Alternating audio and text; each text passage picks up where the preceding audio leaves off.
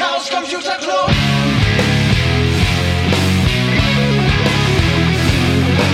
If you want things to get better, you're going to have to stand for something. Ihr hört SN 35 vom 2. Juni 2020. Heute zu Gast der Bandy. Ba äh, es ist schwierig. Bandy oder Bandy, ist es mir eigentlich egal. Okay. Und du hast äh, deinen Shortcut nicht gefunden. Ich habe es genau gesehen. Verdammt. Wir sind äh, nicht zu zweit, sondern zu dritt. Jawohl. Den haben wir hier. Den Burnfighter. Ja, herzlich willkommen zum ersten Mal im Podcast und auch gar nicht äh, lange im Club dabei. Korrekt.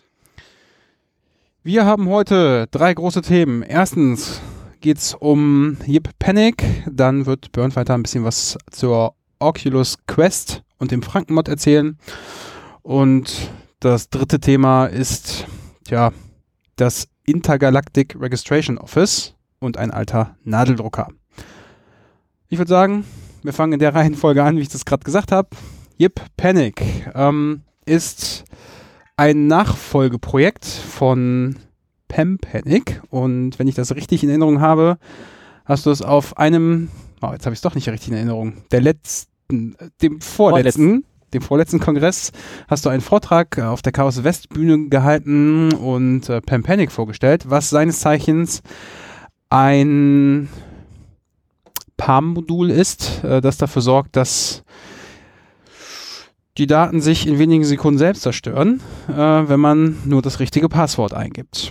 Also ja, ein Modul, das dafür sorgt, dass die Lux-Header auf der Festplatte geschreddert werden, ähm, wenn man einen bestimmten Token bei der Passworteingabe äh, des Login-Screens eingibt und du hast ein Nachfolgeprojekt oder ein darauf aufbauendes Projekt mit dem Namen Yip Panic ähm, an den Start gebracht, um diese ganze Schicht Geschichte auch noch remote steuern zu können. Yep.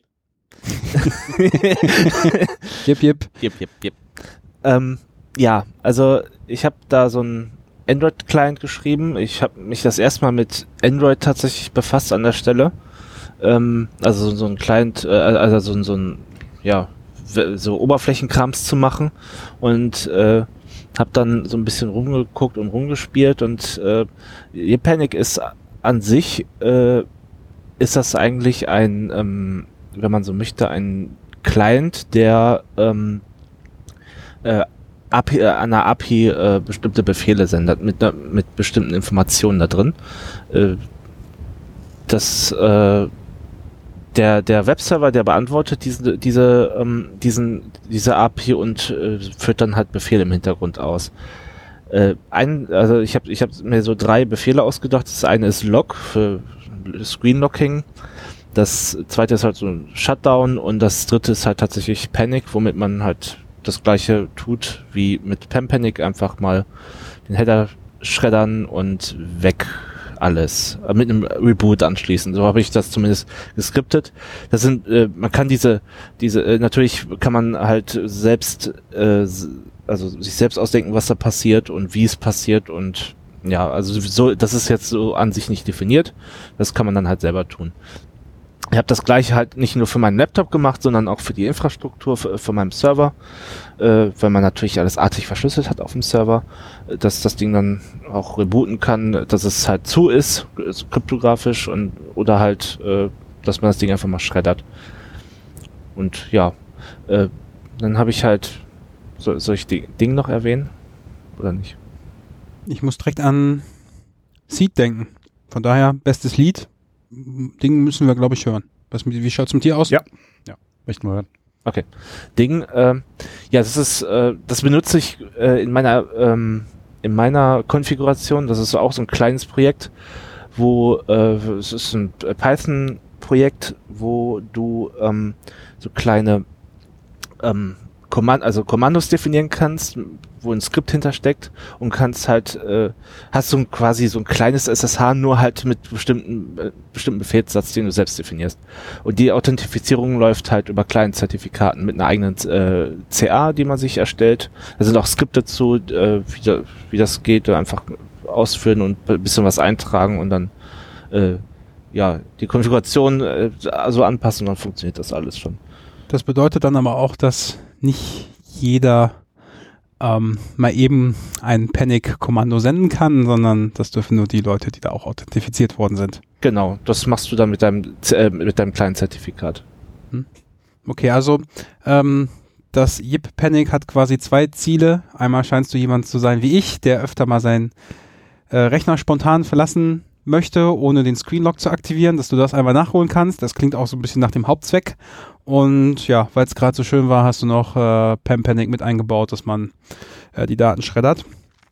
Ähm, wo ich gerade gesagt habe, die Daten schreddert. Man schreddert ja eigentlich nicht die Daten, sondern man schreddert nur den Lux-Header. Und äh, wenn man da ein anständiges Passwort gewählt hat oder ein anständiges Secret, sind damit auch mehr oder weniger die Daten für immer unlesbar. Also ist es so, du, das, das, der Header ist so bis zu 12 Megabyte groß, glaube ich. Äh, und wenn die, der Header weg ist, kannst du selbst mit dem Passwort nichts mehr anfangen. Weil da auch noch ein Salt äh, hinter steckt und noch ein bisschen anderer anderer Krypto Kryptoinformation. Sprich, äh, selbst wenn du das Passwort hättest, kannst du dann halt, wenn der äh, wenn der Header weg ist, nichts mehr damit anfangen. Es sei denn, du hast ein Backup vom Header. Aber das, wenn es unauffindbar ist, zufälligerweise, dann ist es weg. Also ist dann auch tatsächlich der Trick, den äh, Header mit 12 Megabyte äh, Größe mit zufälligen Daten zu überschreiben, anstatt die, weiß ich nicht, mehreren Gigabyte, die man da so als Festplatte hat. Weil bis man das mit echtem Zufall überschrieben hat und nicht nur den bekannten Debian-Zufall, äh, geht ja, vergeht ja dann eine Weile. Ja, cooles Projekt. Ähm, ich bin gespannt. Vielleicht können wir irgendwann in einer ähm, weiteren sibyllinischen Neuigkeitenfolge auch auf einen Vortrag oder so verlinken. Wir werden sehen, wie weit dieses Projekt noch kommt. Thema 2, die Oculus Quest. Jawohl. Habe ich noch nie gehört. Das ist ein Ja. bisschen geflunkert, aber wir tun mal so, als ob ich noch nie gehört hätte, was eine Oculus Quest ist. Okay. Was ist das Teil? Dann fangen wir mal bei Null an. Bei der Firma Oculus VR. Ähm, Dann fangen auch Ares an. Ja. Ares start at zero. Fangen die jetzt bei Null an oder bei Oculus VR? Bei Oculus VR fangen Ah, wir jetzt okay. an. Genau. Bei der Firma. Der Gründer war Pelmer Lucky, der war Designer und äh, ist äh, weltweit größter VR-Headset-Sammler. Und ähm, ja, der hatte angefangen mit der Oculus Rift, hatte einen Prototypen rausgebracht.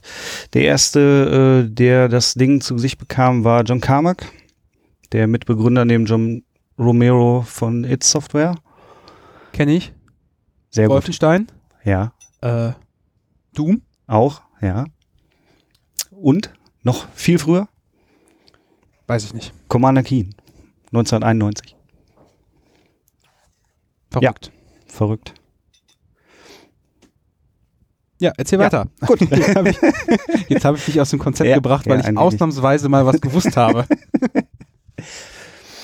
Ja, ähm, John Carmack äh, und äh, Lucky haben dann äh, auf der E3 2012 äh, den Prototypen vorgestellt mit einer Doom 3 kompatiblen Version. Und ähm, ja, die ganze Firma ist äh, durch Crowdfunding äh, entstanden. Die Finanzierung belief sich auf ähm, 250.000 US-Dollar und nach vier Stunden hatten die bereits 2,4 Millionen US-Dollar eingenommen. Investoren waren unter anderem äh, Gaben von Valve, äh, Tim Sweeney von Epic Games und äh, ja, im Frühjahr 2014 ist das Unternehmen dann übernommen worden von Facebook. Äh, John Carmack ist äh, CTO geworden, ähm, ist aber dann jetzt im November letzten Jahres äh, zurückgetreten, ähm, hat immer noch mit Oculus zu tun, hat Mitspracherecht, aber widmet sich jetzt Dingen wie äh, AGI.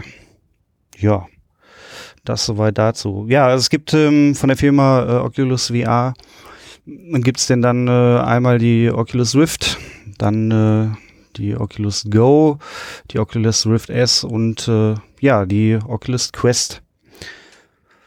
Das Besondere an der Quest neben den anderen Anbietern ist einfach, dass äh, das System autark ist. Also ist halt äh, die ganze Hardware vorne in der Brille verbaut und ähm, ja, ist halt akkubetrieben. Der Akku je nach Anwendung hält zwei bis drei Stunden.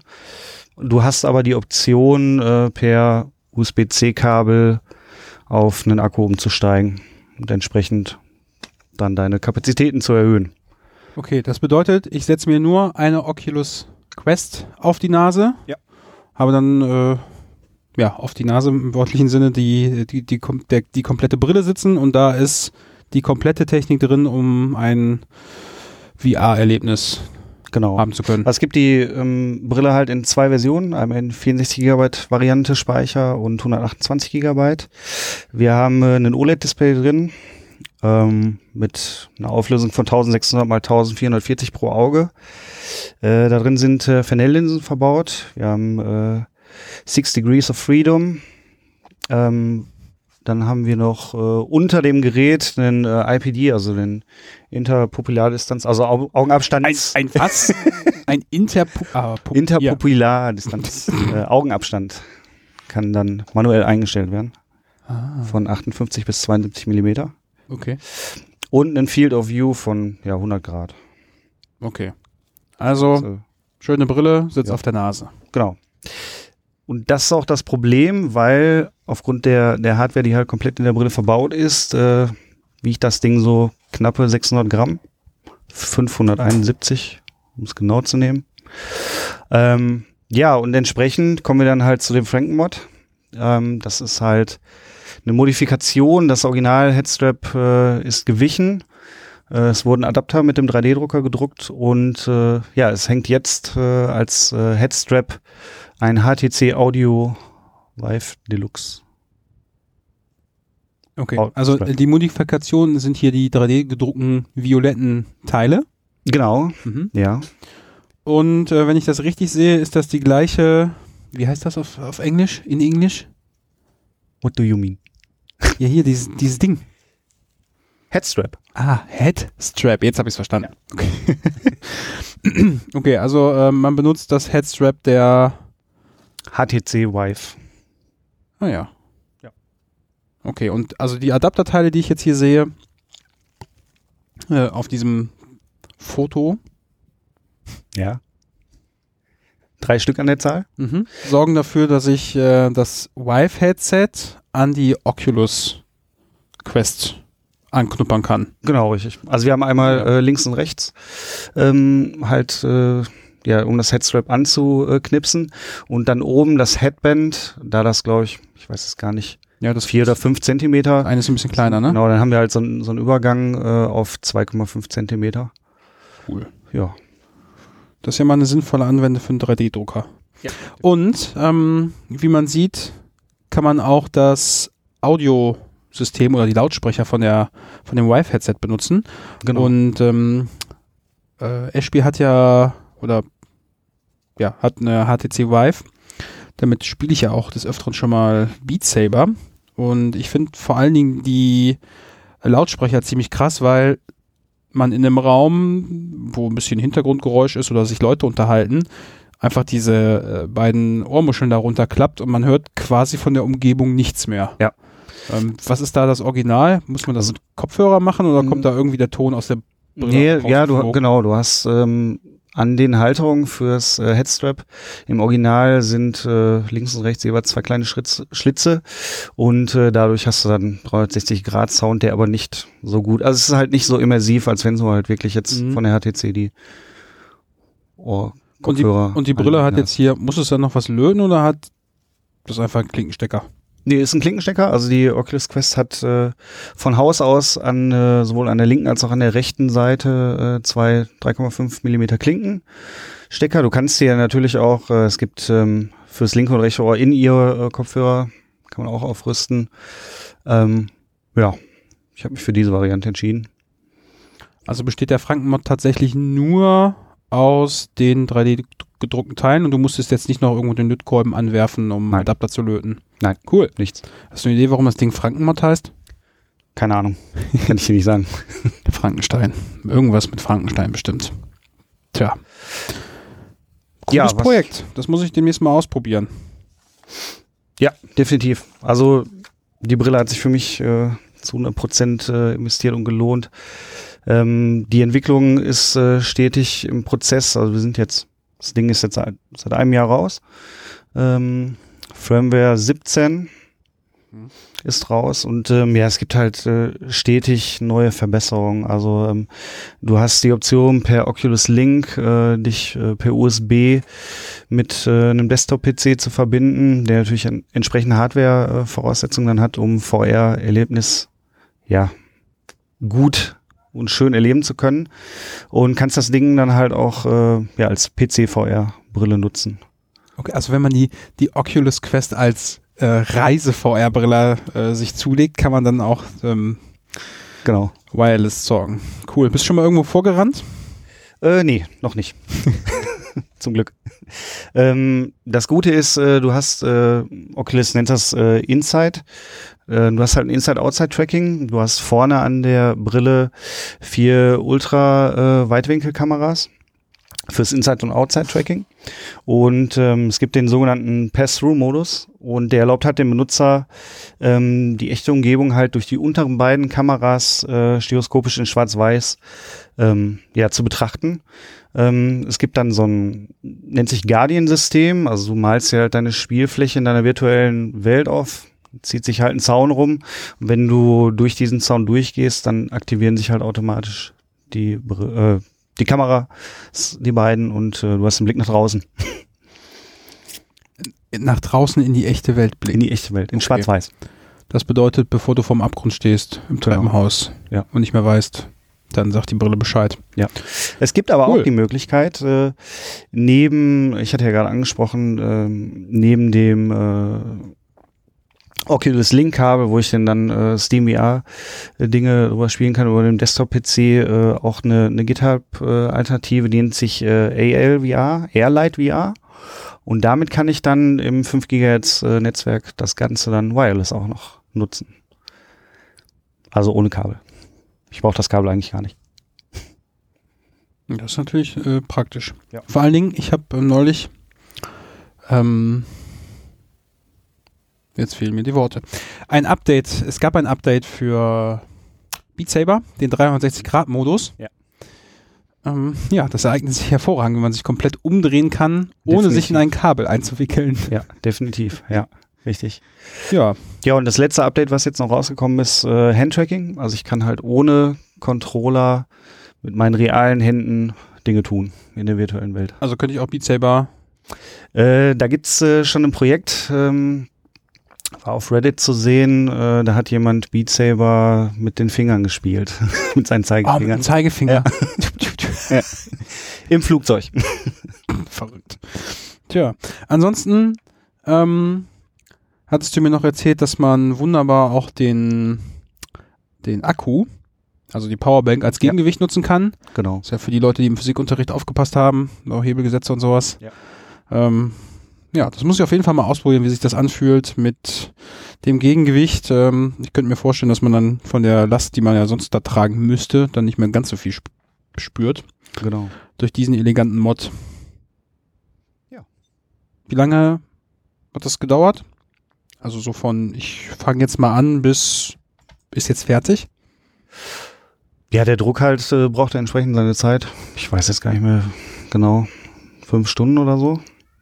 Vier, fünf Stunden, meine ich, waren's. Also war tatsächlich Und- nur das Komplizierteste ja. hier, den ja, Headstrap irgendwie zu kriegen. Genau, äh, das Headstrap äh, war schwierig. Äh, da hatte ich seit November letzten Jahres versucht, da ranzukommen über äh, die HTC-Seite. Ähm, ist ständig ausverkauft gewesen. Mhm. Und ähm, ja, jetzt habe ich dann letzten Endes eins bekommen. Klingt Juhu. so, als ob sich das ein bisschen rumgesprochen hätte, dass man äh, das Gerät mit einem kleinen Adapter Ich denke auch. nutzen kann. Und es ist äh, auch komfortabler, was äh, das äh, An- und Abnehmen äh, angeht, wenn ich jetzt mit Freunden äh, spiele oder denen halt auch mal die virtuelle Welt zeigen möchte. Du hast halt äh, beim originalen äh, Headstrap an den Seiten musst du dann mit Klettverschlüssen die Brille anziehen und war halt ein bisschen unkomfortabel. Jetzt hast du halt hinten an der HTC dein, dein Rädchen dran und ziehst es dann fest und fertig ist. Cooles Projekt. Apropos komfortabel.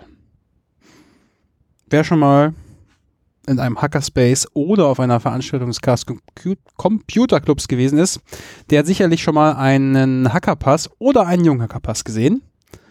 Und äh, tja, es gibt eine komfortablere Version, diese auszufüllen. Mhm. Bist du eingeschlafen? Nein. Ja, erzähl doch mal, wie du dafür gesorgt hast, dass man ähm, nicht mehr handschriftlich die Pässe ausfüllen muss, sondern den Computer nutzen kann, um die passenden Felder, wo man herkommt, wie man heißt und welcher Galaxie man angehört, ausfüllen kann.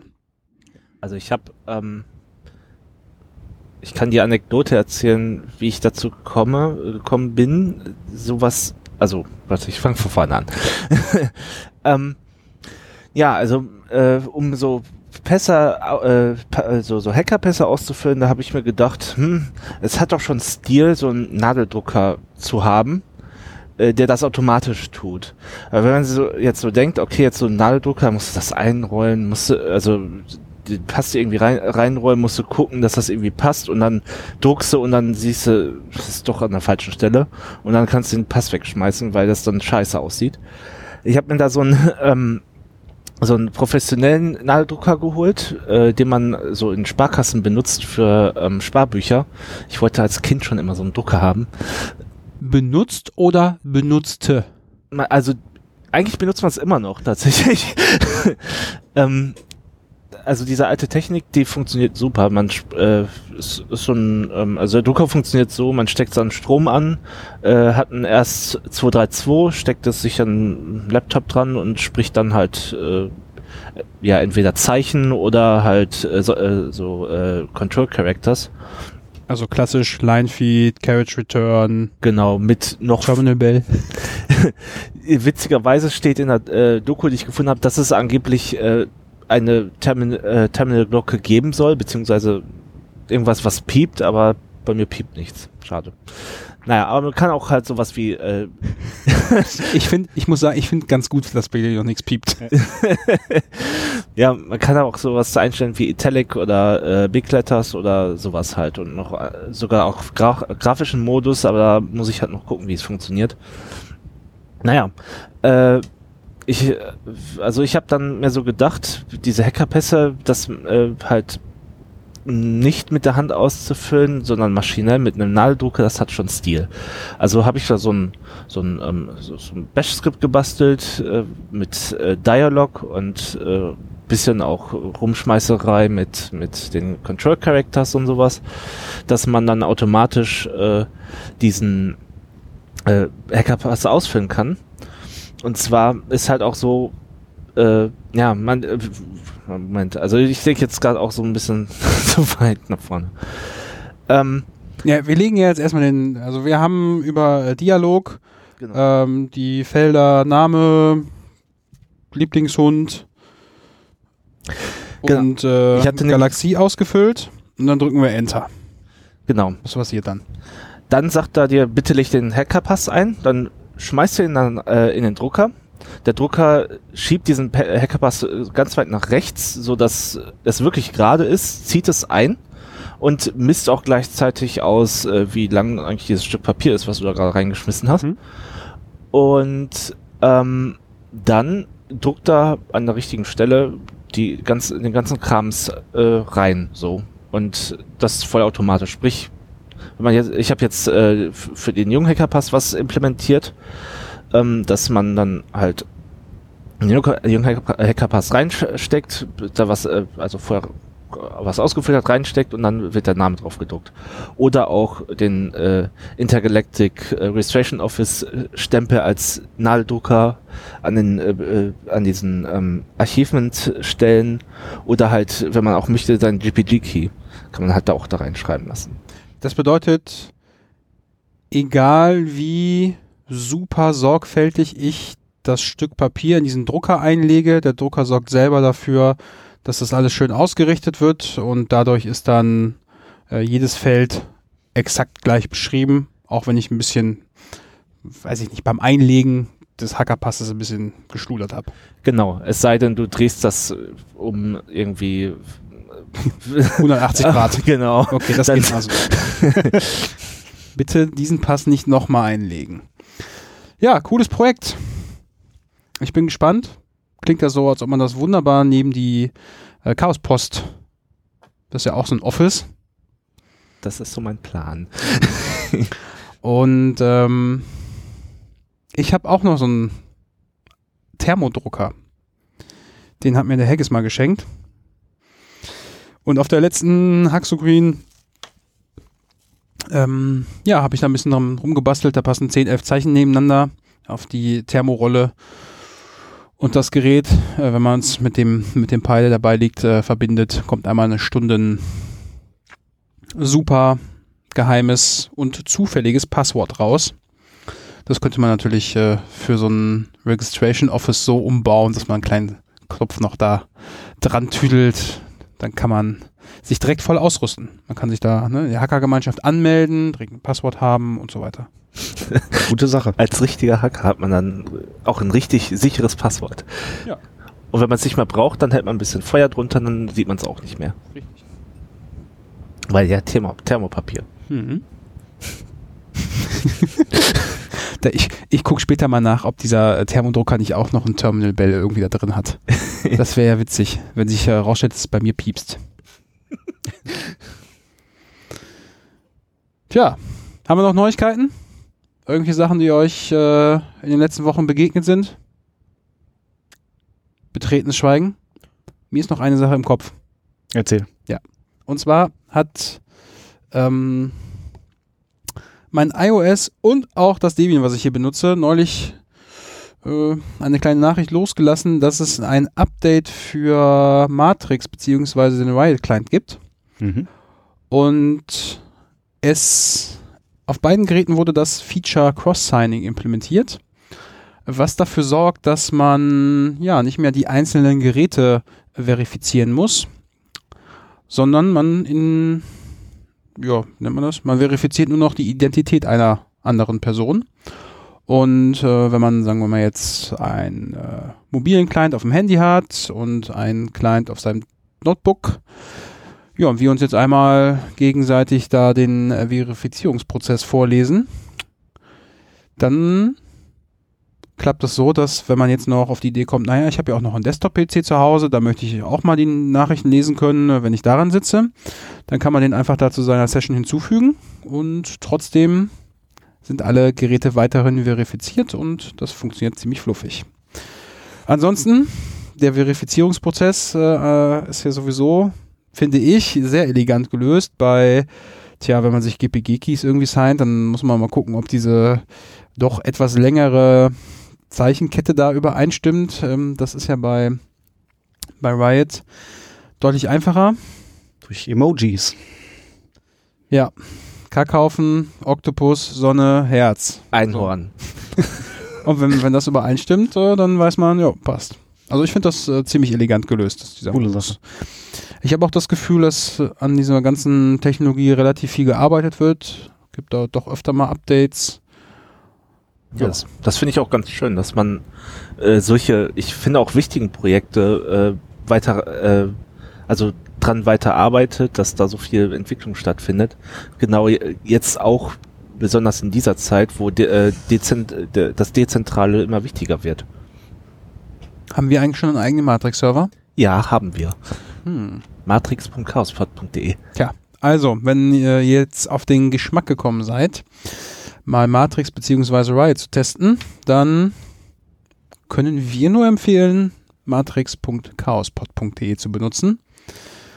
Ja, auf welchem Server man sich registriert, ist egal, weil die äh, Matrix-Server untereinander, wie nennt man das, kompatibel sind, miteinander reden, Fe interoperabel. Federating nennt sich das. Also die, die federieren. Federieren. Federieren. Ja. Und letzte Sache, die ich dazu noch ähm, beizutragen habe, was mir gut gefällt, ist, dass man, ähm, wenn man zum Beispiel Bilder verschicken möchte, auswählen kann, in welcher Dateigröße bzw. Auflösung die dann losgeschickt werden. In der Regel wähle ich dann immer aus, so klein wie möglich. Reicht eigentlich für die Displays, um das anzuzeigen. Und wenn man äh, super detailreiche Bilder hat, kann man das halt auch machen. Aber ja, damit nicht so viel Datenmüll durch das Internet gekübelt werden muss, kann man das dann auch schön klein halten. Ist vielleicht auch ganz gut, wenn man nicht so ewig viel Datenvolumen auf seinem Handy Ja. Ding da hat. Ja. Ja, ansonsten Ja, es, äh, der, es gibt ähm, ein Update wegen den Türen. Richtig. Großes ist passiert. Von Debian 7 auf Debian 10. Und jetzt die wichtigste Frage. Geht das Ding noch oder ist es kaputt gegangen? Also es funktioniert alles noch. Ich habe da ein bisschen noch dokumentiert mehr, so dass man weiß, was da, was da eigentlich passiert. Ähm, auch die Sache im Keller, weil man da ja äh, immer die Finger von lassen wollte. Ähm, dass man es ein bisschen versteht, was da eigentlich passiert. Naja, äh, zusätzlich äh, zu den wunderbaren Sicherheitsupdates durch Debian, die ja, ich meine Debian 7, das ist ja jetzt irgendwie seit zwei Jahren schon weg von dem Support. Ähm, als ich, als ich ähm, auf der ICMP mich damit beschäftigt habe, dieses System an den Start zu kriegen, da hatten wir ja auch quasi die Clubräume noch neu. Da war das, ähm, tja, ist das Unstable oder Testing? Eins von beiden. Also es war ähm, mehr als stable. Also war schon Bleeding Edge. Da, da frage ich mich jetzt gerade, dass äh, du hast das hier nur für hier oben gehabt, ne? Dieses äh, Ja, Kiel- genau. Und wie habt ihr das dann unten gemacht? War das dann so wie jetzt auch mit SSH oder Ja, das allerdings lief das auf ähm, einem OpenWRT auf Carambola Hardware. Okay. Sehr alt. Aber bis heute gut funktioniert. Nun, äh, Sicherheitsupdates haben wir natürlich jetzt. Gibt es sonst noch irgendwelche Features, die hinzugekommen sind? Ja, wir können endlich mal so E ED 25519. Bitte was? Das ist äh, Electric Curve. Electric Curve, genau. Elliptic Curve. Und wie war jetzt die Abkürzung? ED 25519. Also, äh, aufmerksame Hörer und Hörerinnen dieses Podcasts werden feststellen, dass du ein guter Konkurrent für Ayuvo bist im URLs und Abkürzungen vorlesen. Ich bin beeindruckt. An der Stelle Grüße an Ayuvo. Hallo, Aljuvo. Ja, also man kann Electric, äh, äh, Elekt, Electric Curve. Elliptic Curves benutzen. Ja, also das sind diese ganz kleinen Keys, wo man sich so denkt, hey, das ist doch nicht sicher. Aber es ist durch diese Kurven, durch die Kurvendiskussion äh, herausgekommen, dass die doch relativ sicher sind. Nun, und ähm, die wichtigste Neuigkeit, die nicht technisch ist, Mitglieder des Chaos-Pods müssen einen neuen Key einreichen. Der muss kein, bitte jetzt nochmal kurz die Abkürzung vorlesen, ED 25519. muss nicht, geht auch weiterhin RSA, aber ähm, aus Übersicht, ja, aus Gründen der Übersicht äh, sind die Keys, die bisher auf der Tür vorhanden waren, ähm, verschwunden. Und wenn ihr demnächst, wenn wir wieder unseren Club öffnen, ähm, den Club betreten wollt, dann bitte vorher daran denken, äh, einen neuen Key einzureichen. Und ich empfehle auch, den vorher noch einmal zu testen, wobei eigentlich die Tests haben gegeben, dass das schon so funktioniert wie gewohnt. Ja, Also ein Git, äh, ein äh, git.castpod.de Account erstellen, mal eben kurz äh, sich melden. Hier, ich habe einen erstellt, dann kommt ihr in eine Mitgliedsgruppe und dann könnt ihr einen Pull Request erstellen. wie das funktioniert, wird es noch per bebilderte Anleitung geben. Ja, ansonsten schon mal vielen Dank für das Update von Debian 7 auf 10. ähm, ja, wer schon mal so ein Debian geupdatet hat oder überhaupt so ein Linux kennt, die Probleme, die da auftreten können und wie viel Zeit das manchmal kostet. Vor allem läuft das ja alles auf dem Raspberry Pi, da dauert das Dist-Upgrade ja sowieso noch mal ein bisschen länger. Von daher vielen Dank für die Zeit, die du dir genommen hast, um das ähm, auf die aktuelle Version zu bringen. Ja, ansonsten auch Burnfighter, vielen Dank, dass du über den Frankenmod berichtet hast. Gerne. Und damit sind wir am Ende. Bleibt uns eigentlich nur noch zu sagen, tschüss, bis zum nächsten Mal. Wir singen!